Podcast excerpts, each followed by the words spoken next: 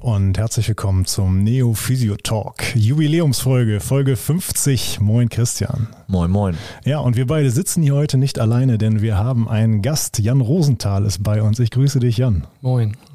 Endlich mal wieder eine Gastfolge mit einem Gast in Präsenz. Das habe ich persönlich sehr vermisst, Christian. Ich weiß nicht, wie es dir geht. Das ist gefühlt ewig, ja. Ja, ja, Jan, wir beide haben uns äh, über einen gemeinsamen Freund kennengelernt, der auch schon hier im Podcast war, den Holger. Mhm. Ähm, und ähm, wir haben vor, vor einigen Folgen, haben Christian und ich eine kleine Mini-Reihe begonnen, Prävention. War anfangs gar nicht geplant als eigene separate Reihe. Und im Nachhinein ist uns aufgefallen, ja, Moment mal, da haben wir jetzt eigentlich ziemlich viel ausgelassen, was wir gar nicht besprochen haben.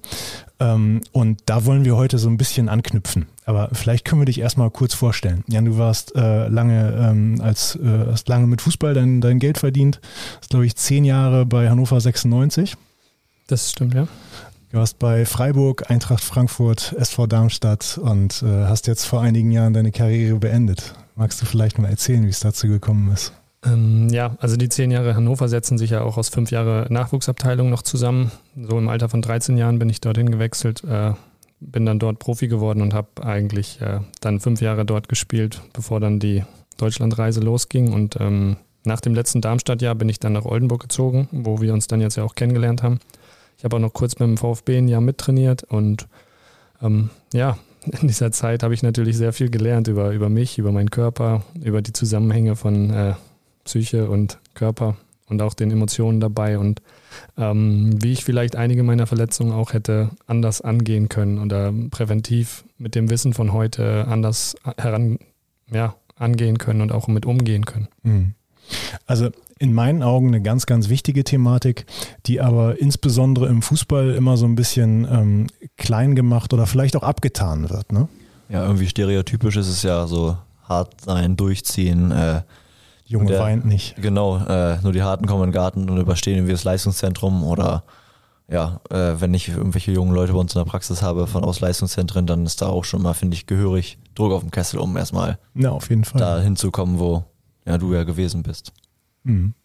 Ja, also das kann ich nur bestätigen. Das Ding ist nur, dass einem das während der Zeit überhaupt nicht bewusst ist. Also ich habe erst nach der Karriere jetzt mit Abstand von ein, zwei Jahren auch durch sage ich mal, einige Aufräumarbeiten mit Coaches und Psychologen und auch mit dem Abfallen der, der Körperspannung, die ich ja eigentlich gefühlt 20 Jahre aufrechterhalten habe. Und äh, da ist mir erstmal bewusst geworden, was, wie mein 13-jähriges Ich da in, in so eine Mühle gegangen ist mit eigentlich den völlig falschen Intentionen und äh, ich da so Teile von mir einfach weggesperrt habe und gesagt habe, okay, jetzt bin ich in einem Funktionsmodus, jetzt geht es über Leistung, über Training und äh, über, über Schwäche und sich da oben durchzubeißen bei dem, bei der Anzahl an, an Jungen, jetzt ja auch Mädels, aber so jetzt mal rein auf mein, mein Geschäft Bundesliga bezogen, die Jungs, die Fußball spielen und die, die oben ankommen, das sind halt ein Prozent. So. Und um da oben anzukommen, da musst du schon einiges hinten anstellen und das ist halt äh, für die Persönlichkeitsentwicklung nicht wirklich gesund und viele merken es auch nicht, weil sie in diesem Hustle, wie man es nennt, oder in dieser in diesem Film drin sind äh, unter dieser täglichen Stressbelastung und dass sie das einfach über Jahre wahrscheinlich ihnen das gar nicht bewusst wird und das dann immer nach der Karriere nochmal ganz anders wahrgenommen wird. Zu Beginn äh, war das nicht bewusst, ne? Also auch mit der Familie irgendwie, wo man da rein startet, ist das nicht klar, was das für eine Anspannung mit sich bringen würde. Also man weiß ja wahrscheinlich schon, dass es hart ist und so weiter, aber naja, wir sind halt durch das gesellschaftliche und das Schulsystem und, und auf die Erziehung auch äh, erzogen dahin, so eine Art Glücksgefühl oder, oder durch Lob und, und einem, einem Gefühl der Bestätigung eben durch Leistung äh, gute Gefühle zu generieren, nur dass die halt nicht wirklich äh, echt sind und dass sie halt dann nicht mehr da sind, wenn die Leistung ausbleibt. Äh, das ist vielen nicht bewusst und äh, da haben wir natürlich auch noch die Kapazitäten, die Power, den Spaß. Also es wird einem erst bewusst, wenn man das zehn Jahre macht und dann mit Rückschlägen dealen muss und ähm, mit körperlichen Grenzen aufgezeigt bekommt oder mit Trainern und Managern und Teams, die einen nicht mehr wollen und man zurückversetzt wird. So dann kommen so die ersten Dellen und Krisen, wo einem, wo man dann versucht, anders ranzugehen und sich davon unabhängig zu machen. Aber während du in der Blüte deines Lebens stehst, als 17-, 18-Jähriger und die ganze Welt dir hinterher jubelt, während du äh, gut Fußball spielst, so, da, da hast du natürlich unendlich Kraft dafür. So. Mhm. Mhm. Hast du, ähm, hast du das Gefühl gehabt, dass im Laufe deiner Karriere die, die Zugänglichkeit und die Sensibilität für dieses Thema sich so ein bisschen verbessert hat? Ähm, ja, auf jeden Fall. Also wenn ich jetzt zehn Jahre zurückgucke, ist ja eine ganz andere Spielergeneration, die da war. Ich bin äh, 2000 in die NLZs gekommen, da wurde das erst gegründet. So, da waren die Trainer aus einer Generation 80er, 90er. Da, da ist wirklich so dieses Nein, du musst dich 100% auf den Sport konzentrieren und durchbeißen. Indianer kennt keinen Schmerz und all diese auch unter mhm. diversen Ismen betrachteten Formulierungen sind ja echt grenzwertig so, aber ich, ja. ich habe halt noch Trainer erlebt und Mitspieler, als ich 18 war, waren die 34, das war eine andere Generation. Da, da, die wurden ganz anders sozialisiert in Mannschaften, so haben sie uns sozialisiert. Und jetzt mhm. war ja so ein bisschen durch diesen Jugendwahn in den letzten Jahren und durch die immer mehr steigende Qualität der Nachwuchsspieler äh, hat das natürlich einen ganz anderen Zugang gehabt und auch durch viele Interviews von, von Spielern, die sich öffnen, die sagen, hey, ich leide unter Depressionen oder ich hatte einen Burnout oder so, da wird schon mehr dran getan, aber du hast es eben angesprochen, das ganze Business baut halt auf Stärke auf. So auf Leistungssport geht nun mal nach Stärke, nach Leistung, sonst brauchen wir gar nicht erst anfangen. Aber mhm. ich finde schon, dass man, äh, und vielleicht kommen wir da gleich noch drauf, dass ich, ich habe jetzt ein bisschen geforscht so in den letzten zwei, drei Jahren, weil ich ja auch mit Psychologen zusammengearbeitet hat, auch Sportpsychologen, Teampsychologen. Und ich fände es irgendwie schade, weil es halt doch nicht so ganzheitlich betrachtet wird und nicht nachhaltig betrachtet, sondern mhm. bei der Sportpsychologie an den Bundesligisten und Vereinen ist der Fokus schon noch auf Sport und mhm. nicht auf, auf dem menschlichen Seelenwohl. So. Ja. Da, ist, da ist die Sportpsychiatrie noch ein anderer Bereich. So. Da, da guckt man dann wirklich auf die Gesundheit des Menschen. Aber das kommt mir irgendwie so ein bisschen vor, als ob Sport Deutschland da so unterschiedlich aufgestellt ist. Und mhm. äh, durch meine, meine Coaching-Ausbildung, die ich jetzt mache, die systemisch integrativ ist, die hat verhaltenspsychologische, die hat tiefenpsychologische Ansätze. Und da wird mir vieles bewusst, so dass es eigentlich nicht sein muss. Also, dass man ruhig mit der Schwäche des, äh, des Menschen, des Mannes vor allem auch, ist ja nochmal ein Rollenbild mit dabei in der Fußball-Bundesliga, dass das schon noch mit einbezogen werden kann und dann auch eben Verletzungsprophylaxe dadurch äh, mhm. betrieben werden kann. Ja. Ja, ich finde ein äh, wahnsinnig, äh, wahnsinnig interessantes Thema auf jeden Fall. Und du hast es gerade angesprochen, ähm, Interviewsituationen, wo, wo Spieler eben auch immer wieder äh, sich geöffnet haben in den letzten Jahren und ähm, eben auch öffentlich mitgeteilt haben, dass sie Probleme haben mit Depressionen. Ich glaube, so den äh, den schwersten Fall in der deutschen Bundesliga, den hast du ja äh, selbst mitbekommen mit äh, Robert Enke bei Hannover 96. Ähm, hattest du äh, in der, ich glaube, ihr wart, äh, ihr habt gleichzeitig bei 96 gespielt, ne? Ja. Ähm, hattest du, äh, nachdem das passiert ist, das Gefühl, dass sich im Verein strukturell irgendwas verändert hat, dass man versucht hat, äh, für sowas ein bisschen zugänglicher zu werden? Also bei den handelnden Personen bei uns im Verein auf jeden Fall. Also mit Jörg Schmatke, Dieter Hecking, ähm, auch durch das Gründen der Robert-Enke-Stiftung, ein sehr guter Freund von mir ist da eigentlich äh, Mitdirektor und sehr nah bei Theresa dabei in der Arbeit, hat sich natürlich eine Menge geändert. Aber dadurch hat sich, wird ja auch oft erwähnt, eigentlich dann doch nichts groß geändert. Es, hm. es ist also es ist immer Einzelfälle. Dann kommt wieder ein wie heißt er noch, Hinteregger, der ein Interview gibt und sagt, ja, ich hatte in der Phase auch Depressionen. Oder bei Olympia kommt die Osaka oder die Biles, die Turnerin. Hm. Da ist dann einmal ein Interview und dann geht die Geschichte wieder weiter. Aber strukturell ändert sich nichts. Es wurde jetzt zwar immer in jedem Bundesligisten, in jedem NLZ, also Nachwuchsleistungszentrum, Akademie oder so, wurde ein Psychologe installiert, aber der hat, also ich sehe da nicht so den, den Effekt oder ich sehe ja, wie die Jungs trotzdem dahin gehen und sagen, viele öffnen sich doch nicht und weil sie halt eben Profi werden wollen und weil sie den nächsten Vertrag, den nächsten Erfolg suchen. Hm. Ich finde, wenn man von, äh, von außen betrachtet, von äh, Psychologie im, im Sport oder auch bei Fußball in äh, den höheren Ligen hört, dann eigentlich nur gefühlt, wenn der Verein äh, kurz vorm Abstieg steht und dann nochmal ein Teampsychologe dazukommt, um halt dieses negative Ereignis irgendwie abzuwenden oder nochmal den entscheidenden Kick zu geben, also auch wieder um den Erfolg zu haben. Ja, voll. Also das Und ist exakt genau das. So, ich habe die Erfahrung gemacht mit, mit einem Team äh, Physio, Chef Physio von Hannover 96, der war jetzt gefühlt 15 Jahre da.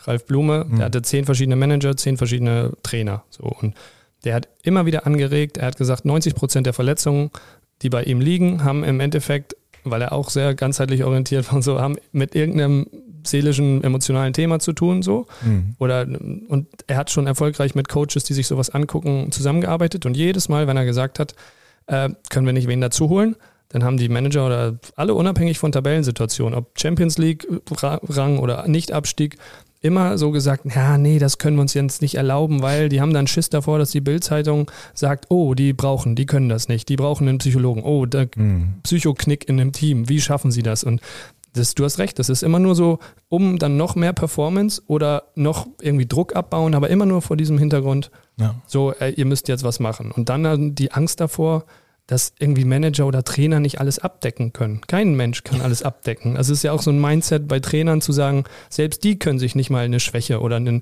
nicht komplette Kompetenz eingestehen, indem sie jemanden dazuholen. Und die haben dann auch noch Angst vor dieser Außenwirkung. Und das ist ja das Absurdeste auf der Welt. Hm. Ja, und da sind wir eigentlich direkt in unserem großen Überthema Prävention. Ähm, denn äh, so wie wir es auch bei anderen medizinischen Interventionen immer wieder bemängeln, dass dann erst gehandelt wird, wenn es quasi schon zu spät ist, in Anführungszeichen. Ja, du hast es jetzt gesagt, wenn man ähm, eine sportliche Negativsituation eben abwenden möchte, wenn man das verändern möchte. Das heißt, man geht davon aus, da gibt es ein mentales Problem, aufgrund dessen haben wir sportlich schlechte Ergebnisse, dann mache ich was. Ja, aber wenn wir einfach mal uns den, den ganz einfachen, grundlegenden präventiven Gedanken vor Augen führen, dann sollte es doch eigentlich das Normalste der Welt sein, dass so etwas Relevantes äh, auch präventiv stattfindet, tagtäglich. Absolut. Ich kann dir gerade einen konkreten Fall wieder nennen, wo es darum geht, irgendwie einen Präventiv-Coaching einmal aufmerksam machen auf die Zusammenhänge von äh, seelischem Befinden, Drucksituationen, irgendwie ähm, ja, Unwohlsein oder, oder privaten Themen. Äh, dann, wenn der Druck höher wird, wenn es um wichtige Dinge geht, dass man das auf dem Schirm hat, dass das also sich auch auf muskuläre Geschichten niederschlagen kann durch den Spannungszustand. Und dann wird oft von Vereinsverantlichen gesagt so, ja, nee, es ist jetzt gerade eng, äh, lass uns das in der Sommerpause machen, jetzt wollen wir nichts riskieren, wir haben gerade schon viele Muskelverletzungen und ich denke mir dann, ja, ach, genau dann geht's doch darum, so irgendwie da mhm. so ein bisschen reinzuschauen. Aber da ist halt, ich glaube auch im, im vielen Management-Segmenten außerhalb des Sports immer der Gedanke, ah nee, wenn es gerade läuft, nichts ändern, bis es dann nicht mehr läuft und dann sagen sie, oh, hätten wir mal was gemacht. So.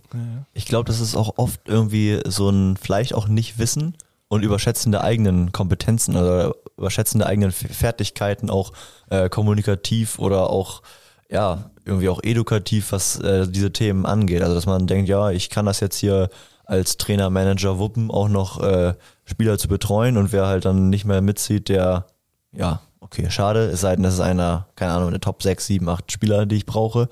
Und äh, ich glaube, das hat irgendwas auch mit Offenheit zu tun. Ähm, zu sagen, ja, vielleicht weiß ich doch nicht alles, auch wenn ich jetzt Bundesliga-Trainer bin. Mhm. Total. Also Offenheit, das eine, Demut ist da auch eine Sache. Einfach ja. zu sagen, so die Größe zu haben, nicht alles zu wissen. Oder den Mut zu haben, sich Schwächen einzugestehen. So, das ja. sind die Themen. Einfach zu sagen, ja, äh, okay, ich, ich weiß da nicht alles, ich hole mir Leute ran. Und das sind ja, also alle Top-Menschen sind so. Ich war Christian Streich, Jürgen Klopp, weißt ah. du, die, die haben kein Problem, sich Leute dazu zu holen, die in Teilbereichen besser sind als sie oder mehr wissen.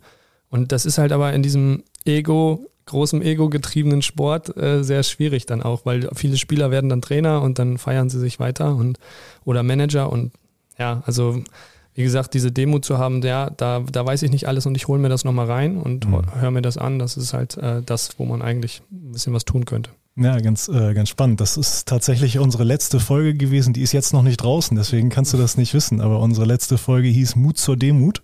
Äh, und da haben wir genau eben über solche Sachen gesprochen, dass äh, niemand auf dieser Welt alles wissen kann und niemand auf dieser Welt in allen Bereichen der Beste sein kann und dass es immer Sinn macht, da äh, sich, sich Hilfe und Unterstützung zu holen. Und ich glaube, alles, was wir, äh, worüber wir jetzt gerade sprechen, das kann man fast direkt auch äh, auf alle Amateursportler und auch auf alle Nichtsportler Sportler übertragen. Denn ähm, da haben wir auch gerade kurz, äh, äh, haben wir auch gerade drüber gesprochen, kurz bevor ich auf Aufnahme gedrückt habe, dass es letztlich im Leistungssport zeigt sich das Ganze, weil wir krasse Leistungsspitzen haben, weil wir eine hohe Reizdichte haben und dann ist so ein System viel, viel anfälliger. Ich vergleiche das immer ganz gerne ähm, mit einem Automotor der schlecht eingestellt ist. Und wenn du damit mal irgendwie einkaufen fährst und fährst vier Kilometer pro Tag äh, und bist nur im Stadtverkehr unterwegs, dann hörst du vielleicht nicht, dass der Motor sich komisch anhört. Aber wenn du es eilig hast und in fünf Stunden nach München willst von Oldenburg und trittst den richtig auf der Autobahn, ähm, dann fliegt er dir vielleicht um die Ohren. Dann kriegst du es mit. Ja. Äh, voll. Also ich merke das ja jetzt auch bei, wir waren eben bei der, bei der Führung. Äh, im Fußball kommt dann immer noch dazu, dass dann so dieser Gedanke ist, naja, die Spieler müssen schon gucken, dass sie fit sind. Ich kann mich nicht um alles kümmern, ich kann jetzt nicht auch noch den Seelenklempner oder was auch immer, wie die ältere Generation das sagt, und alles gucken, aber doch, so, du kannst schon als Trainer gucken, dass die Spieler Top-Leistung bringen. Dazu müssen sie aber wissen, wie das zusammenhängt, dass diese ganzen seelischen, emotionalen Themen nicht ausgeblendet werden können, sondern die sind im Körper und die werden dann auch ihre, ihr Ventil kriegen durch eine Art von Verletzung, wenn sie dauerhaft belasten, obwohl sie eine belastende Situation haben, zu Hause zum Beispiel im privaten Umfeld. Und ähm, das gleiche gilt ja auch im Management, in Führungsetagen so. Du kannst, ich, Simon Sinek kann man jetzt zitieren, er hat gesagt so, früher hat man gesagt, wenn jemand nicht performt hat und zum Chef gegangen ist, ja, die Zahlen sind unten. Was äh, sieh zu, dass du die Zahlen im nächsten Quartal wieder hoch sind, sonst äh, weiß ich nicht, was ich mit dir mache. So, mhm. oder dann wirst du entlassen. So erfolgt das eine, erfördert das eine Produktivität, so, bringt das, wird das, macht es das besser. So, und heutzutage geht man halt hin vielleicht und sagt, hey, deine Zahlen sind nicht gut, ist alles okay bei dir? Mhm. Weißt du, hast du irgendwelche Themen? Ist dein Vater vielleicht krebskrank oder hat sich deine Freundin getrennt oder was auch immer? Was können wir tun, damit die Zahlen besser werden? So, werden sich Mitarbeiter gesehen fühlen. Und warum soll das nicht im Leistungssport funktionieren? Genau da geht es doch darum, Leistungsspitzen zu holen. Mhm. Und all diese Erkenntnisse haben wir halt, weil wir so eine High-Performance-Karriere haben. Wir kommen mit 18 in ein, in ein finanzielles Segment, wo DAX-Vorstände sind. So, weißt du, wir werden nicht darauf vorbereitet, 20 Jahre durch Studium und Einarbeitung, sondern wir sind sofort da. Wir müssen sofort gegen 30-Jährige performen als 18-Jährige. Und dann sind wir 10 Jahre auf Volllevel, 110 Prozent. Wir haben 10 Tage Sommerpause und dann wieder BAM.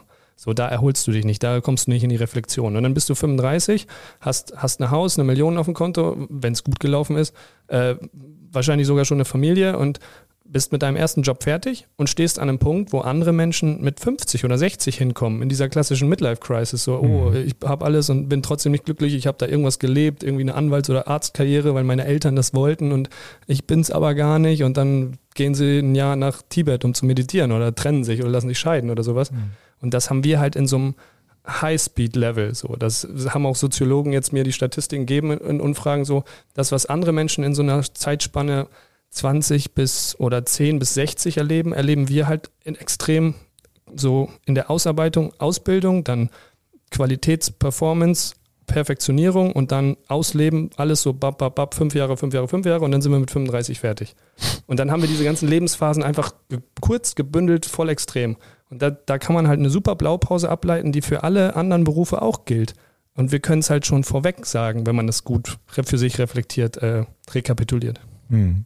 Ja, ich denke mal, ein krasser Punkt, den es auch noch gibt bei einem ähm, Profisportler, der seine Karriere beendet, der hat natürlich im Laufe der Jahre ganz, ganz viel Bestätigung bekommen für das, was er tut, hat ganz viel Anerkennung bekommen und dann ist das auf einmal vorbei. Und dann interessiert sich auf einmal niemand mehr für ihn.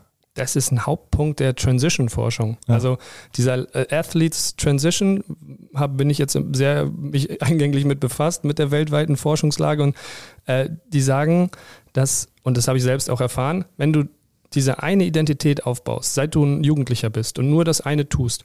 Und das Gleiche sagen übrigens auch äh, Psychologieprofessoren an Unis zu, zu, keine Ahnung, Physikforschern oder so, die den ganzen Tag im Labor sitzen. Wenn du was richtig gut werden willst, weltweit führend, Deutschland führend, dann musst du da mehr investieren als in andere Dinge und dann bleiben andere Dinge auf der Strecke. Das heißt, wenn man diese Mono-Identität aufbaut, um irgendwo ganz gut zu werden, bleiben andere Dinge auf der Strecke. Das schadet aber der Persönlichkeitsentwicklung. Das ist keine mhm. stabile Persönlichkeit. Und das eine ist dann weg. Und da, da gehört eben genau dieser Selbstwert, der angelernt wurde, im Außen zu finden, durch Bestätigung von Fans, Familienmitgliedern, Nachbarn, keine Ahnung was. Und das fällt dann von jetzt auf gleich weg, weil die Grundsäule dafür, Fußballer zu sein, weg ist. Mhm. Darauf sind extrem wenige vorbereitet. Und das Gleiche betrifft auch einen, einen, Stahlarbeiter, der mit 60 in Rente geht und dann zu Hause sitzt und dann seine Lebensaufgabe nicht mehr hat und dann seiner Frau auf den Sack geht, indem er die Spülmaschine anders einsortiert oder so. das mache ich jetzt schon. ja, wie soll das denn denn später werden, Christian?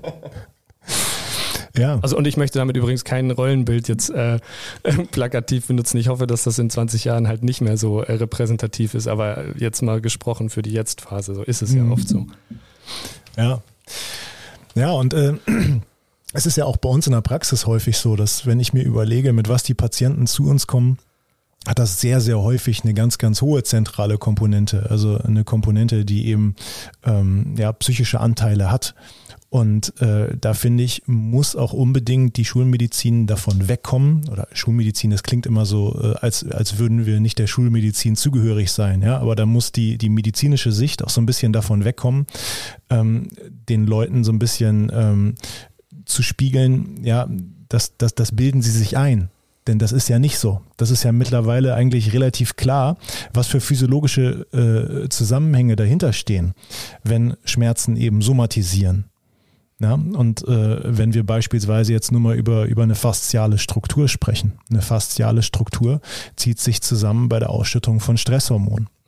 Also ich habe äh, genau das finde ich nämlich auch. Ich habe jetzt auch nachgeguckt und immer bei Ärzten gefragt. Ich so, warum hat mir während meiner Karriere einer keiner dieser Top-Mannschaftsärzte, alles irgendwie Chirurgen, Orthopäden, was auch immer, Internisten, warum hat mir keiner während der Karriere gesagt, inwiefern Stresshormone mit, mit muskulärem Wechselwirkung, mit der emotionalen Muskulatur, so eine Körperpsychologin hat mir jetzt erzählt, dass, ja, dass in einem Medizinstudium so Stressgeschichten überhaupt keine Rolle spielen, so die somatischen Zusammenhänge. Ihr, ihr werdet, glaube ich, du bist ja Medizinstudent überhaupt nicht äh, geschult in, in psychologischen Zusammenhängen, in so Basics. Die Psychologen müssen immer so ein bisschen, glaube ich, Anatomie machen, äh, körperliche, biologische Vorgänge, aber umgekehrt irgendwie wenig. Und dann denke ich mir immer so, wie kann das sein? So, warum wird da nicht interdisziplinär gearbeitet? Und diese ganzen Infos von der emotionalen Muskulatur, die gibt es in anderen Disziplinen, da gibt es Sprachtrainer und Stimmtrainer, so für Schauspieler und Sänger.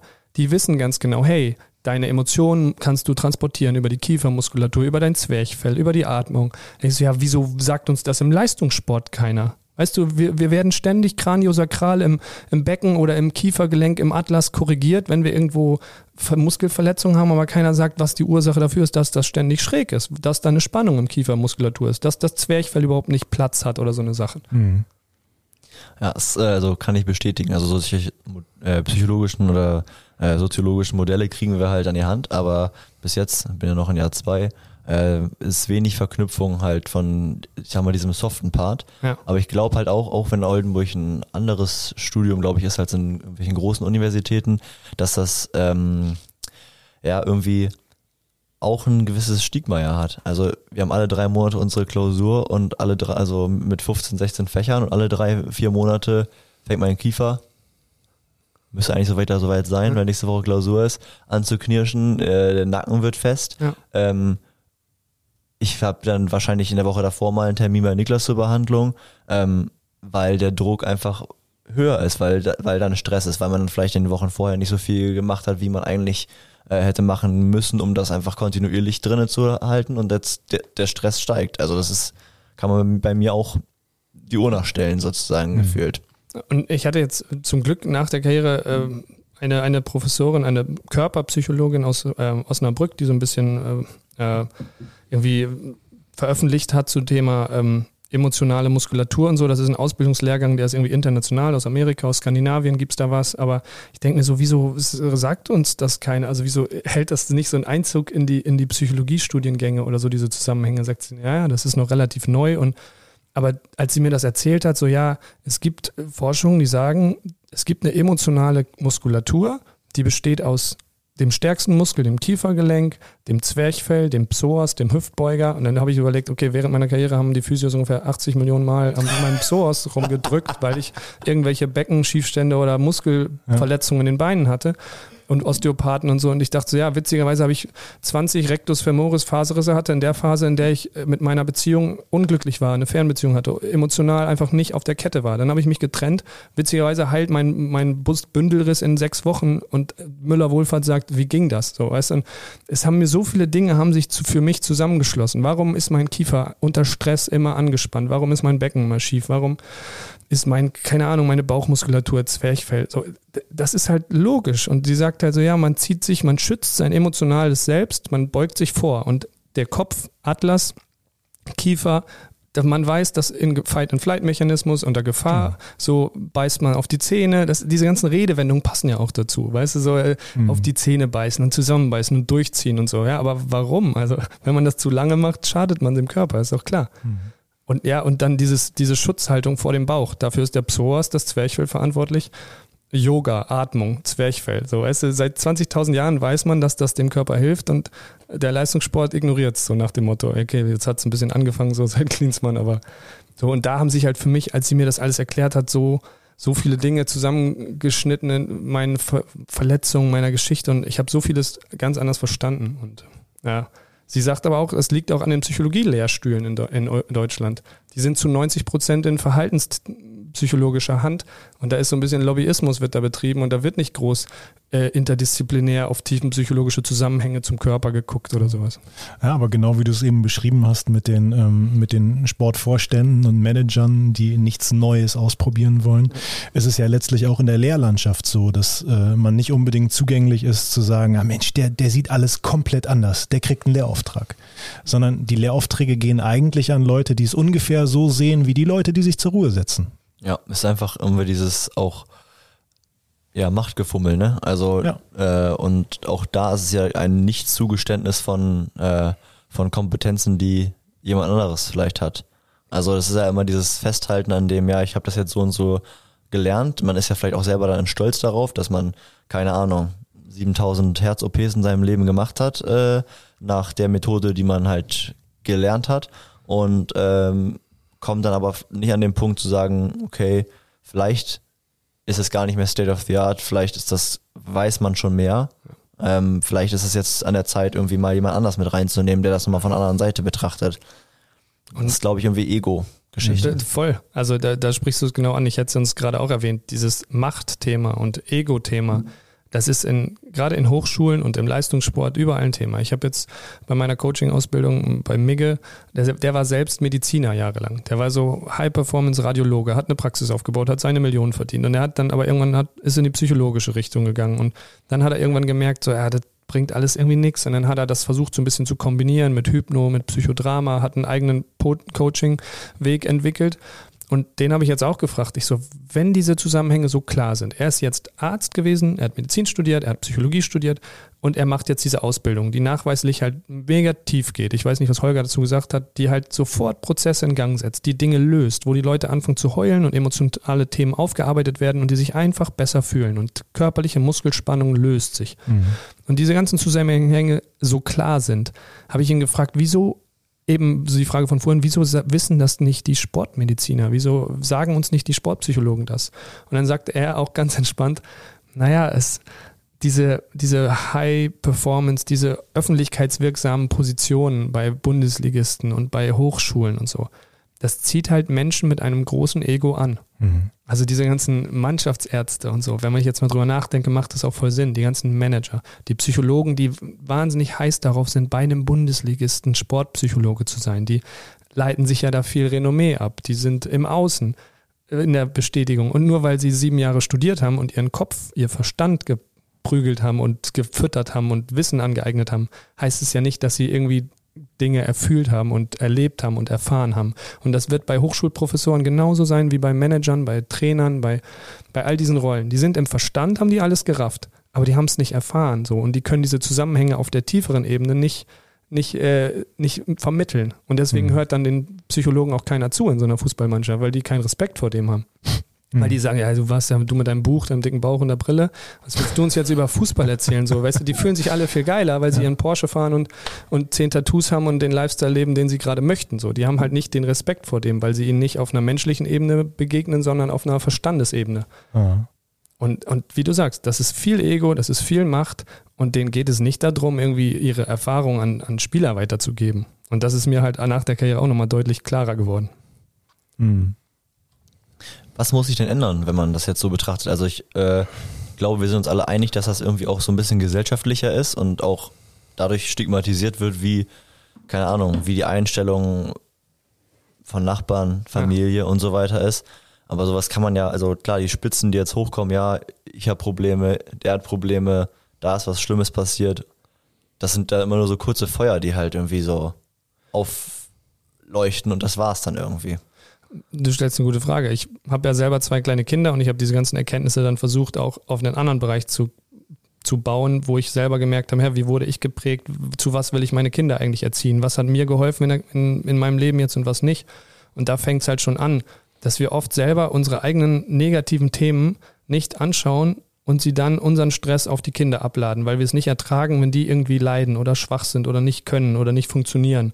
Aber was wollen wir denn von unseren Kindern? Wie, wohin wollen wir sie erziehen? Und dass diese ganze Schwäche, die negativen Dinge, die andere Seite der Medaille ist, die Welt besteht nun mal aus Tag und Nacht, aus Gut und Böse, aus traurig sein und fröhlich sein so. Und aber wir versuchen immer das Traurige, das Schwache, das Schlechte, die Verletzungen zu ignorieren und wollen nur das andere haben. Aber vielleicht sollten wir mal anfangen, beides mitzunehmen so. Und wenn man dann in diesem Business, um es jetzt auf einen konkreten Be äh, Beispiel zu bringen, ich habe genug Erfahrung, wo ich während der Karriere mir diese Systeme angeguckt habe und sofort einen positiven Effekt hatte. So für Manager interessant, da ist jemand verletzt, der Mannschaftsarzt weiß nicht weiter, der kann kaum laufen, so, der hat dann eine Entzündung in einem Adduktorenbereich oder was auch immer. Keiner weiß, was er hat. Dann fahre ich zu so einem Coach, zu so einem Heiler, wie auch immer. So, der redet ein Wochenende mit mir, der baut meine Persönlichkeit neu auf, der sagt, hey, die und die und die Glaubenssätze sind Quatsch. Was bedrückt dich? Da die Beziehung, da das. Du bist der und der. Du kannst, kannst viel mit viel mehr Selbstvertrauen. So, legt irgendwelche alten Themen ab, die du im Profisport nicht brauchst. Dann sitze ich da zwei Tage später, ohne dass er was gemacht hat. Ich konnte kaum schmerzfrei Fahrrad fahren. Ich bewege meine Adduktoren nach innen und der Schmerz ist weg. Am nächsten Tag komme ich zurück zum Verein, mache Lauftraining. Nächsten Tag Mannschaftstraining. Dritten Tag eingewechselt, Bundesligaspiel, zwei Tore. So, drei Tage vorher dachten die, okay, der fällt uns vier Wochen aus. So, und das, diese Erfahrung habe ich auch gemacht, aber die Manager müssen halt raffen, dass es manchmal Sinn macht, vielleicht einem Spieler mal fünf Tage oder zwei Tage oder drei Tage Raum zu geben, irgendwie eine Schwäche, eine schlechte Stimmung, ein Thema, was ihn beschäftigt, aufzuarbeiten, um ihn dann ein halbes Jahr verletzungsfrei zu haben, anstatt ihn nochmal drei Wochen durchzuprügeln und dann sechs Wochen Faserriss in Kauf zu nehmen. Hm. So, diese Erfahrungen haben die halt selten gemacht. Das muss ihnen aber erklärt werden, dass das vielleicht so zusammenhängen könnte. Dass sie sagen, hey, langfristig und nachhaltig im Sinne des Spielers gedacht und auch es ist ja ein Verbrennen von Investitionen. Du kaufst einen Spieler für zwei Millionen und denkst, der funktioniert, funktioniert aber nicht. Und keiner guckt nach, warum er nicht funktioniert. Weil er seine Freunde nicht vor Ort hat, weil seine Familie nicht vor Ort hat, weil er die Stadt scheiße findet. So, aber das juckt die nicht, dass man daran arbeiten könnte. Mhm. Und da, darum geht es halt, dass man sagt, hey, ich nehme mal eine emotionale Schwäche oder eine menschliche eine Schwäche oder eine Verletzung in Kauf und gehe aber mit den Spielern den Weg dahin, um sie zu stabilisieren und dann einen Mehrwert zu bekommen. Und in Freiburg macht man das. Ganz mhm. unterbewusst, durch die Art und Weise, durch die Unternehmenskultur oder Vereinskultur, durch eine mehr menschliche Herangehensweise, durch eine familiäre Atmosphäre, durch einen, einen Umgang, den jemand wie Streich vorlebt von Schwäche, von Selbstkritik, von, nee, du musst nicht funktionieren, sondern wenn es dir nicht gut geht, die Physio ist da. Das wird halt vorgelebt. Deswegen haben die Erfolg. Mhm. Und deswegen gehen halt auch Leute wie Matthias Ginter zum Beispiel zurück und Leute in großen Zeitungen in Anführungszeichen fragen sich, warum ist das jetzt ein Rückschritt, hat er sich verpokert? Aber ich glaube, also ich glaube schon, dass das solche das, Entscheidungen das, aktiv dafür, dafür sind, für voll, Gesundheit. Voll, für, für das ganze Leben, also für ja. einen Wohlfühlfaktor so und für auch viele, die woanders verletzt sind und nicht funktionieren. Ich war auch so jemand, der bin, ist nicht rausgekommen. Dann gehe ich nach Freiburg, bekomme ich das Umfeld, was ich brauche und ich performe deutlich besser als vorher. Und das machen die mit tausend Spielern. Die sehen, ah, der ist verletzt, aber den kriegen wir hin. Mhm. So, den streicheln wir ein bisschen jetzt mal ganz runtergebrochen und, und das machen sie mit jedem Spieler. Die kaufen mal ein für zwei Millionen und verkaufen für zwölf Millionen. So. Mhm. Und weil sie einfach wissen, wie man mit Menschen umgeht. Und da denke ich mir manchmal so, extrem viele Bundesligisten sind da halt wirklich noch naiv. So, weißt du, weil sie denken, sie können was einkaufen, der funktioniert und wenn er nicht funktioniert, kaufen wir den nächsten. Ja. Und das ist halt dieser Kapitalismusgedanke da drin, der einfach nicht funktioniert auf Dauer. Fand ich übrigens gerade aus, äh, aus biomechanischer Sicht auch nochmal ganz, äh, ganz spannend, als du von den Adduktorenproblemen erzählt hast und von dieser emotionalen Spannung, durch die du diese Adduktorenprobleme dann eben lösen konntest. Da gibt's ja eine hohe Korrelation zum Beckenboden. Und äh, Beckenboden, Bauchraum allgemein, Zusammenspiel zwischen Beckenboden und Zwerchfell, da gibt's ja auch eine ganz, ganz hohe emotionale Komponente, was das angeht. Ne? Ja, voll. Also wenn ich jetzt überlege, ich habe jetzt nach der Karriere ist mir halt durch dieses Abfallen, durch Arbeit mit Coaches so, da habe ich mich viel mehr auf meinen Körper mal konzentriert und mir sagt mal so eine, ich war bei so einem Akupunkt äh, TCM äh, mhm. Mediziner, der hat mir das auf mal ganz gut runtergebrochen auf einen Satz. Sagt dann, naja, du hast halt jetzt deinen Körper benutzt, du hast ihn nicht erfühlt. Und wir lernen halt unseren Körper durch die Trainingslehre oder durch den Ehrgeiz, sagen wir über den Verstand, über Ziele im Außen, dem Körper, was er zu tun hat. Und wenn wir Grenzen haben in der Vorbereitung, ich kann nicht mehr, ich würde jetzt kotzen oder mich hinlegen, laufe ich weiter. Durch diesen Mannschaftsdruck, durch den Trainer, durchs Fit werden wollen. Macht ja alles Sinn im Leistungssport. Ist ja erstmal okay.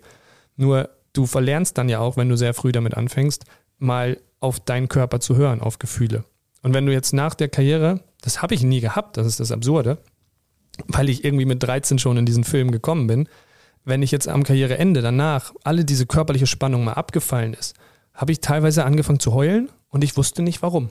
Mhm. So, das war auch nicht immer nur schlimm oder das war einfach nur abgespeicherter Schmerz, den ich während der Karriere, weil ich gefühlt zehn Jahre nicht geheult habe, weil ich nicht konnte, weil mich alles kalt gelassen hat, weil ich diese Spannung brauchte, weil ich funktionieren musste. Ich bin zu keiner Beerdigung der Familie, weil ich ein Spiel hatte. Ich habe Weihnachten, Geburtstage, war alles nicht wichtig, Trennungen, was auch immer, hat mich nicht emotional getoucht, weil Fußball so wichtig war, dass ich funktionieren musste. Jetzt nach der Karriere, wenn ich denke mir so, äh, eine Trennung oder irgendwelche Sachen, die mich emotional berühren, die einem die Kraft ziehen, die, die einem Nächte nicht schlafen lassen oder die Bauchschmerzen machen, so wenn man irgendwie verlassen wird von der Frau, die man liebt oder sowas, dann, dann ist mir aufgefallen, so krass, so hätte ich nie am nächsten Tag ein Spiel spielen können. In diesem Zustand, weil ich schwach gewesen wäre. So, und es ist doch logisch, dass ich das dann während der Karriere nicht habe, wenn mir diese Karriere so wichtig ist. Da fängt mein System unbewusst an, diese Dinge auszusperren. Und das ist ja eben genau das, diese emotional, dieses, diese Bauchschmerzen, dieser Stress, den man hat oder so dieses Schwachsein, dieses Heulen müssen. Da kann man nicht performen, so auf 110 Prozent auf dem Level, auf dem wir da sind. Und das ist halt äh, das, was ich den Spielern wünsche und sie versuche dahin zu begleiten, dass sie am, nach der Karriere eben dauerhaft für ihr Leben wäre es gesünder, diese Dinge zuzulassen. Mhm. Ich finde es aber auch ein Punkt halt, den man, ähm, ich finde das ja auch, äh, oder ich finde das passiert schon teilweise, oder zumindest der Ansatz ist da, ähm, dass auch während der Karriere halt ähm, irgendwie die Möglichkeit geschaffen werden kann für solche Räume. Also ich finde, es wird, die Darstellung mit Freiburg zum Beispiel ist ja so, ja, das ist ja so, weil die so ein kleine, kleiner Verein sind und ist so Wohlfühloase und Pipapo. Aber ich kann mir nicht vorstellen, dass es nicht in einem größeren Verein und Umfeld genauso möglich ist. Also es ist auch möglich. Und warum ja, sollte es nicht so sein? Es ist auch möglich und es ist auch persönlichkeitsabhängig. Also ne, es gibt ja Personen, die das auch ganz gesund durch die Karriere gehen und immer ihr Ventil haben und das nie verloren haben. Aber es gibt halt bestimmte Voraussetzungen, die dazu führen, dass äh, dass das eben eher weggesperrt wird und dass man da das Gefühl zu verliert. Und ähm, das ist auch normal, ist ja menschlich irgendwie. Das sehe ich auch in, in Management-Ebenen, dass Menschen so eine Workaholic sind, sich keinen Freiraum geben lassen, dass sie dann, wenn sie nach Hause kommen, noch exzessiv Sport treiben oder, oder andere Dinge zur Ablenkung, irgendwie Fernseh gucken, zocken, Sex, was auch immer, führt halt dazu, dass sie nicht zur Ruhe kommen und dass diese Dinge nicht hochkommen, dass sie immer in so einem gewissen Grundspannungszustand bleiben. Das ist ja nicht nur, das, ich habe äh, so einen Vortrag an der Uni gehalten, da saß daneben so ein Ex- äh, High-Performance-Finanztyp, der in den 90ern, tausenden Jahren so da an der Börse ähnliches Leben wie wir Fußballprofi geführt hat. Und er hat so vieles davon wiedererkannt. Über diese Selbstwert aus dem Außen, über dieses High-Performen, dieses gar keine Pause haben und so. Das ist ihm da auch alles bewusst geworden. Da die Leute betrifft genau das Gleiche. Schauspieler oder ähm, Musiker, alle, die so eine Sache ganz besonders kennen und sich da so voll drinne verlieren und voll performen müssen und voll unter Druck stehen, die betrifft genau das Gleiche. Und, und das ist es halt so, das ist immer so ein Persönlichkeitstyp. Es ist prädestiniert dafür, dass das passiert, aber es ist kein, äh, kein wie heißt es, äh, kein ausschließender Grund oder so, sondern es kommt immer auf die Person an. Es gibt auch genügend Personen, die da gesund durchgehen, aber es, es ist halt gefährlicher, sagen wir es mal so. Hm. Und, und das ist in Freiburg passiert, äh, da muss man halt dann gucken, dass man sich die Räume gibt und immer zwischendurch in, in Pausen oder so, dass äh, sich da anschaut. Aber es ist halt echt schwierig, wenn du nur einen Tag die Woche frei hast, da bist du gerade in der körperlichen Regeneration, da kannst du da verlierst du nie die Spannung so weit runter, weil du am nächsten Tag wieder loslegst. Selbst diese zehn Tage Pause im Sommer, habe ich ja gesagt, das ist halt, das reicht nicht, um mental und so, so einen Spannungsabbau zu haben, um dir da die tiefer liegenden Themen anzuschauen.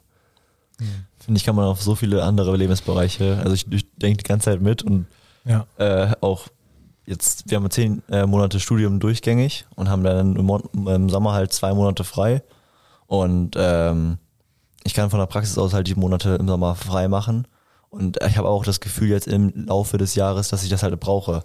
Also weißt du, dass man halt so dabei ist, dass man aber auch halt, letztes Jahr war dann äh, aufgrund von Corona hatten wir nur einen Monat und ich war drei Wochen weg, dass man da gar nicht in diesen, ja. dieses Fallen reingekommen ist. Also schon besser als zwei, drei Tage, Ja. aber das stelle ich mir mit zwei Monaten halt nochmal ganz, ganz, ganz anders vor. Ja. Und das ist, das braucht auch eben diese Zeit. Also man wird ja mal sagen, ja, der Kopf ist schnell, wurde mir gesagt, aber die Seele ist langsam. So, also bevor da Dinge ankommen und sich setzen, da muss halt Zeit ins Land gehen. So, das ist bei jedem Schmerzthema, was man hat, äh, weiß man, dass man nicht äh, ein- eine Woche und dann hat man das erledigt. So. Und im Fußball kriegen wir es halt immer schnell hin. Wir können, müssen eine Niederlage einen Tag abhaken. So, weißt du, aber die Verletzungen, die emotionalen, die dahinter stehen, irgendwie diese Zurückversetzung vom Trainer, dass man nicht gespielt hat oder dass man irgendwie verloren hat oder abgestiegen ist und damit seinen Selbstwert ja auch selbst torpediert oft. So, das, das legt sich nicht mal eben so einen Tag später, nur weil man sagt, ja, ich muss ja morgen wieder spielen. So, nächste Woche ist das nächste Spiel, weiter geht's. Das kann der Kopf einem sagen, aber die, die anderen Sachen werden da weggespeichert so ein bisschen, ja. Ja, oder ich äh, denke gerade auch immer wieder, wieder drüber nach, was sind, äh, was sind die Folgen für unsere physiotherapeutische Arbeit letztlich. Ja, aber da sind wir eigentlich wieder bei dem Punkt, bei dem wir sonst auch immer wieder sind. Wir müssen mit den Patienten sprechen, wir müssen Education betreiben, wir müssen sensibilisieren auch für solche Thematiken. Ähm, teilweise geht es, glaube ich, auch so ein bisschen um Körperwahrnehmung. Atmung ist ein ganz wichtiger Faktor. Ja, Kombination mit Atmung und auch Bewegungskompetenz. Ähm, und ich musste gerade noch äh, an ein Gespräch heute, äh, ich habe heute Vormittag an einer, an einer Schule hier unterrichtet. Ähm, das waren Physios im ersten Ausbildungslehrjahr und dann ähm, ging es darum, wie ich etwas Bestimmtes erreichen kann. Habe ich einfach mal so in den, in den Raum gefragt und dann ähm, sagte einer, äh, er würde, um das zu erreichen, die umliegende Muskulatur detonisieren. Na, und immer wenn ich das höre, piekst mich das so ein bisschen an, weil das in meinen Augen ganz häufig total falsch verstanden wird. Ja, dann habe ich einfach mal gefragt, ja, was, was, äh, was glauben Sie denn? Wie, wie kann ich denn einen Muskel detonisieren? Und in meinen Augen ähm, gibt es eigentlich nur ja, drei, vier verschiedene Möglichkeiten vielleicht. Das eine ist vegetativ, das andere ist emotional, das beeinflusst sich sicherlich gegenseitig. Das andere sind neuroanatomische Korrelationen. Dafür sind die Schüler jetzt vielleicht noch nicht weit genug, um zu verstehen, was ich damit meine. Deswegen habe ich das jetzt heute mal so ein bisschen hinten angestellt. Ja, so Übertragung im Hinterhornbereich. Ne? Ähm, Und was ist und- mit der, mit der Grundstatik, also mit der Position der Gelenke und sowas alles? Ja, die bedingt sich letztlich auch aus diesen Faktoren. Ja. Ja, also da kann man sich sicherlich auch drüber streiten. Äh, ich würde jetzt, äh, würde jetzt auch nicht sagen, dass andere Meinungen da zwangsläufig falsch sind. Aber wenn du, wenn du das Ganze komplett siehst und wenn du alle Systeme mit einbeziehst, ähm, dann, dann, dann musst du das schon, musst du das schon sehen und dann musst du das auch dementsprechend gewichten. Und dann hast du natürlich noch den Punkt der Versorgung. Das kann vielleicht auch noch ein, äh, ein entscheidender Punkt sein. Äh, wie ist die arterielle Versorgung, der venöse Rückstrom? Auch noch ein Faktor, aber deutlich häufiger sind es dann doch die äh, vegetativen Komponenten, die neuroanatomischen Komponenten und die emotionalen Komponenten, Ja, denke ich. und da bin ich voll bei dir. So, Ja. das ist halt aus meiner Erfahrung, wenn du nicht die ursächliche Thematik dahinter irgendwann mal anschaust, dann wird der Spieler jeden Tag in der Reha immer wieder mit den neuen Themen kommen, mit den neuen Spannungen, weil die ursächliche Thematik, die jetzt mal wirklich oben, wenn man es jetzt mal ganz bildlich spricht, im Kopf losgehen mit der nervalen Versorgung, mit den, mit den Signalen, mit der Hormonausschüttung, die halt alles darunterliegende irgendwie steuern. Und das, was du sagst, diese vier Komponenten, richtig gute Physios, Osteopathen, selbst die, ich habe jetzt zwei, drei, die machen auch eine systemische Ausbildung. Für die ist das, diese Zusammenhänge total klar. Und die arbeiten mittlerweile auch so. Die liegen, haben ihre Klienten da liegen oder Patienten, ist es ja eher. Ähm, die reden auch nur oft und behandeln gar nicht mehr so viel, weil sie merken, das bringt schon so viel mehr in Gang bei denen in, in, der, in der Detonisierung, wie du es nennst. Und äh, ich habe das ja auch die Erfahrung gemacht, in, in den ganzen Physioräumen, in den Bundesligisten, das sind sowas wie kleine, kleine psychologische Seelenkämmerchen, weißt du, wo man sich dann bei so einer längeren Massage mal seine privaten Themen mal aus. Und die Physios, die wissen extrem viel. Und wenn man da richtig richtige Fragen stellt, so wie, wie, wie wir es im Coaching jetzt auch lernen, also richtige Themen ansprechen und merken, hm, da zum, zur Selbstreflexion anregen und zu sagen, hm, wie kann man da dann was machen? Kann man da an den Stellschrauben nicht mal was machen? So, das ist halt eine parallele Heilung oder eine Therapie, den die wirklich gute Physios auch mit, mit im Auge haben. Und äh, das ist extrem wertvoll, weil sonst kannst du jedes Mal, und ich habe auch viele Physios erlebt, die haben immer nur lokal die Muskulatur probiert zu detonisieren. So. Genau. So, und das kann ja auch beitragen. Es gibt ja auch diese umgekehrte, genauso wie in der Psychologie, Verhaltens- ja, oder tiefenpsychologisch, aber nur beides zusammen ist, glaube ich, wirklich hilfreich. Und äh, wie gesagt, du kannst lokal immer was machen, aber auch an den anderen drüberliegenden oder da eben tiefer liegenden Systemen auch arbeiten. Ja, aber es ist ja immer die Frage der Argumentation, ne? Ähm, und deswegen macht mich das bei den Auszubildenden häufig so ein bisschen fuchsig weil ich das Gefühl habe, dass äh, andere, andere Dozenten ähm, und, äh, und Lehrer in der Ausbildung das eben etwas anders unterrichten. Ja, dass äh, da quasi äh, der, der, der O-Ton mehr in die Richtung geht, äh, ich detonisiere den Muskel über Weichteiltechniken am jeweiligen Muskel und damit habe ich ihn detonisiert. Ja, aber für wie lange denn bitte? Damit habe ich ihn vielleicht für ein paar Stunden detonisiert.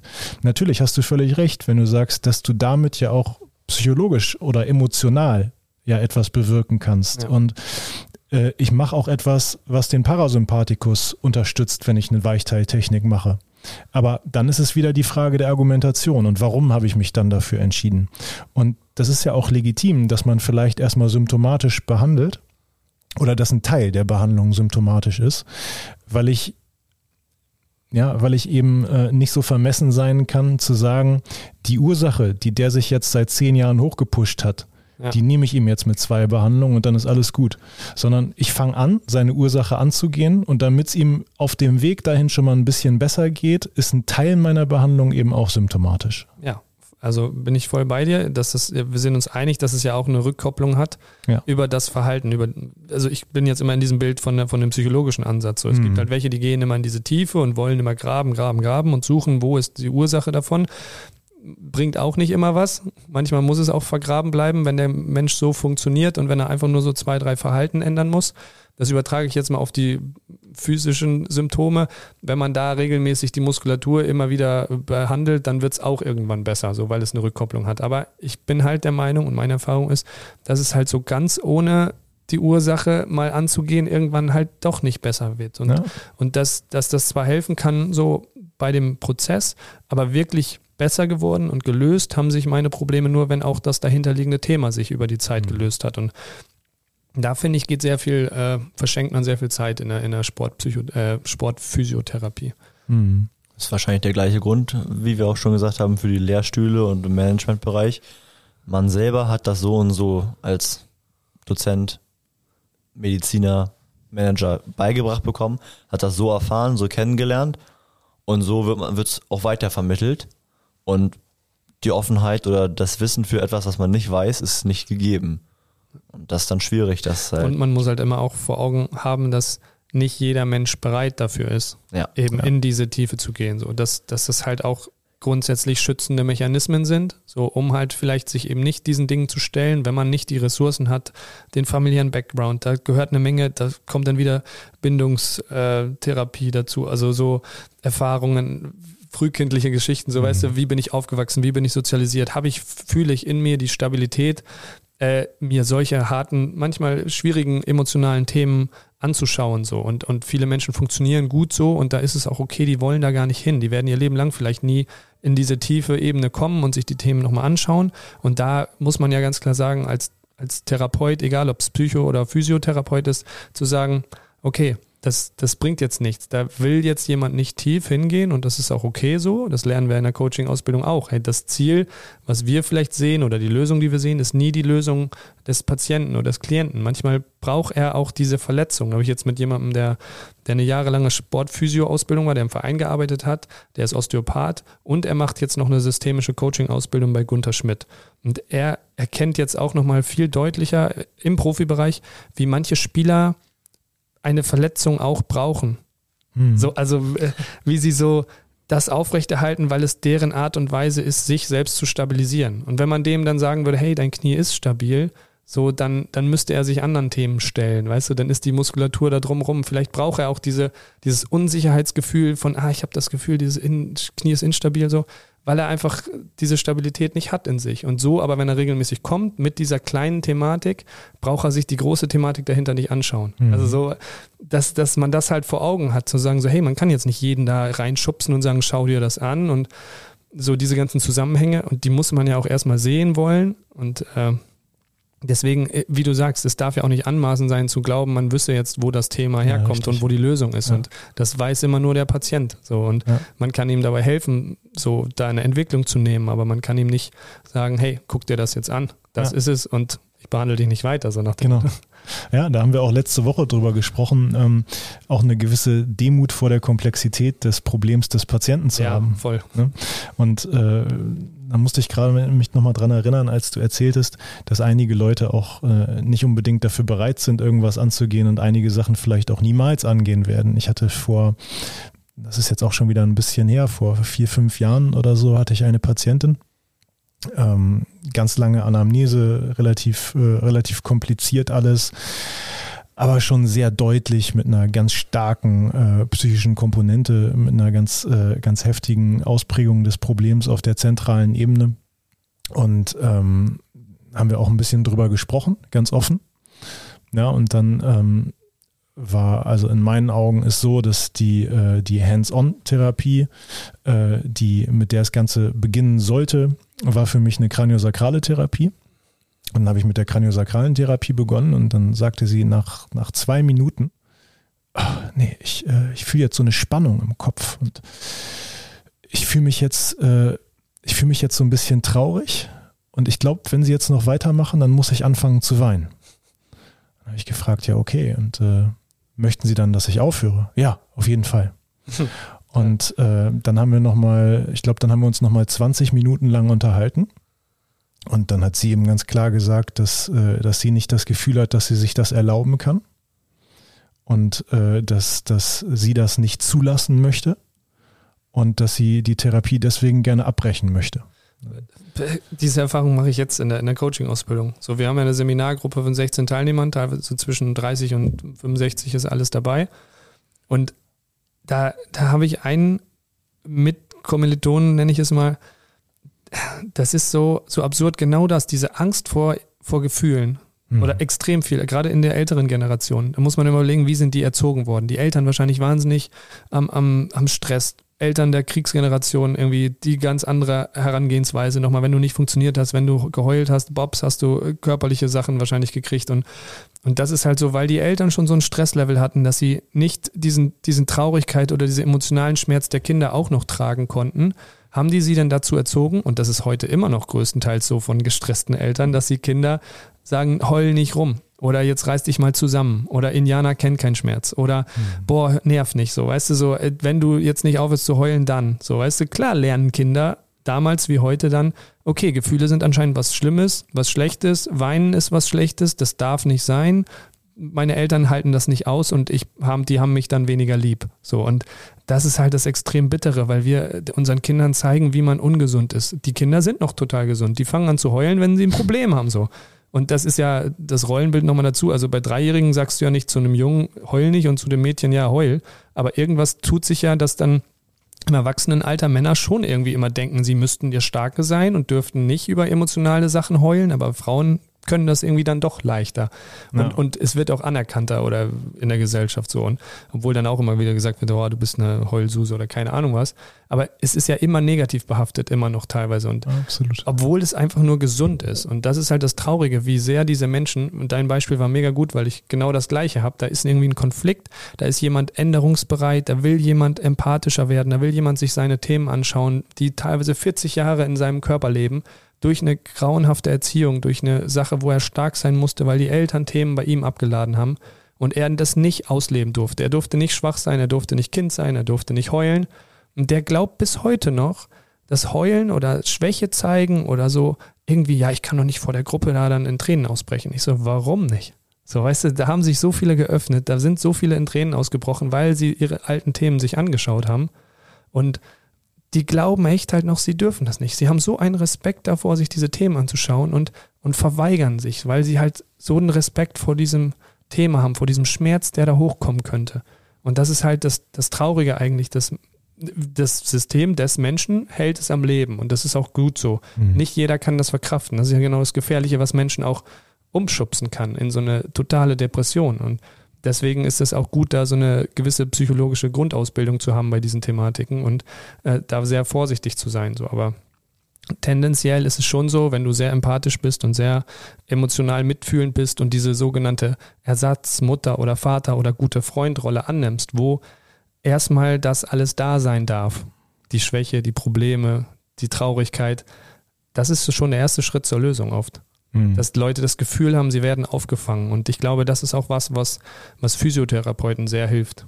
Ja. Wenn das ein Raum ist, wo jemand mal seine Themen lassen darf, ohne dass er dafür verurteilt wird. Mhm. Ja, sich dafür zu interessieren und das als, sag ich mal, vorsichtig gesagt, weiteres Werkzeug in seinem in seinem Baukasten zu haben oder in seinem Handwerkskasten zu haben, was man mit reinnehmen kann. Nicht für jeden, äh, weil es vielleicht nicht jeder möchte oder weil es auch nicht vielleicht bei jedem funktioniert, wenn die so gut bis jetzt durch die Karriere zum Beispiel gekommen sind.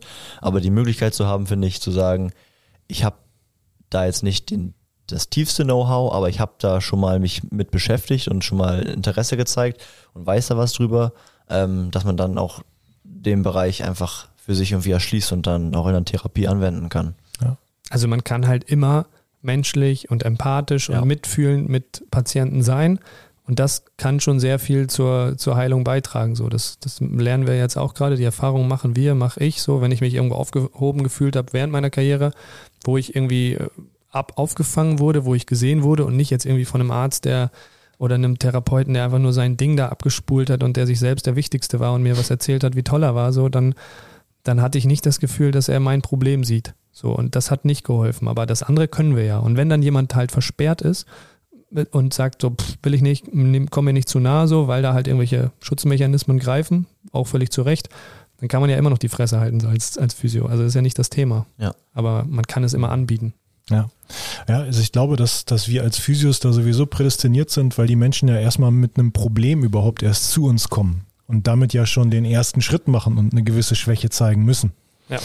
Ähm, und äh, auch wenn ich in der Vergangenheit mit Sportlern gesprochen habe, dann äh, war häufig, wenn man mal gefragt hat, was ist, was ist dir denn eigentlich total wichtig bei einem Physio? Und äh, wonach, wonach beurteilst du denn als jemand, der jetzt äh, zwar schon viele Physios gehabt hat in seiner Laufbahn, aber ja eigentlich fachfremd ist, wonach beurteilst du denn, ob jemand ein guter Physio ist oder nicht?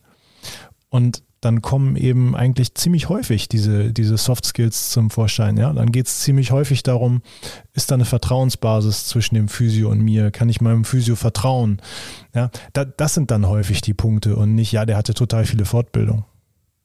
Ja, stimmt. Also wenn ich, ich bin hier gerade in meinem Kopf durchgegangen, es gab natürlich immer so auch so mega erfolgreiche Physios, die eine riesen Praxis hatten und die so einen riesen Durchlauf hatten und äh, die immer empfohlen wurden, aber weil sie auch einfach geholfen, weil, weil sie ja geholfen haben. Also sie mhm. haben wirklich dann in der ersten Behandlung haben sie das, das Ding geregelt, so nach dem Motto. Und dann gab es halt unterschiedliche. Jeder hatte seine speziellen Dinge und aber ich hatte schon immer ein Problem damit, wenn die ein sehr großes Ego hatten und sich sehr viel darauf eingebildet haben, dass sie diejenigen sind, die so jetzt hier allen helfen. So. Ja. Das kann man natürlich alles, wenn die Leistung dahinter steht und er sagt, so mit relativ wenig regeln wir das jetzt mal und ich beschäftige mich mal wirklich jetzt mit dir und dann kriegen wir das hin, so, dann, dann habe ich mich gut gefühlt so und dann war es auch besser. Also mhm. wer ist ja auch klassisch, irgendwie, wer heilt, hat recht oder so, aber es war schon immer so, und es war immer schwierig, wenn die so ihren Stiefel hatten und dachten, das funktioniert bei vielen, dann mache ich jetzt auch bei dir. Also weißt du, wenn sie nicht individuell auf jemanden eingegangen sind, da hatte ich immer ein Problem dabei. Und das ist halt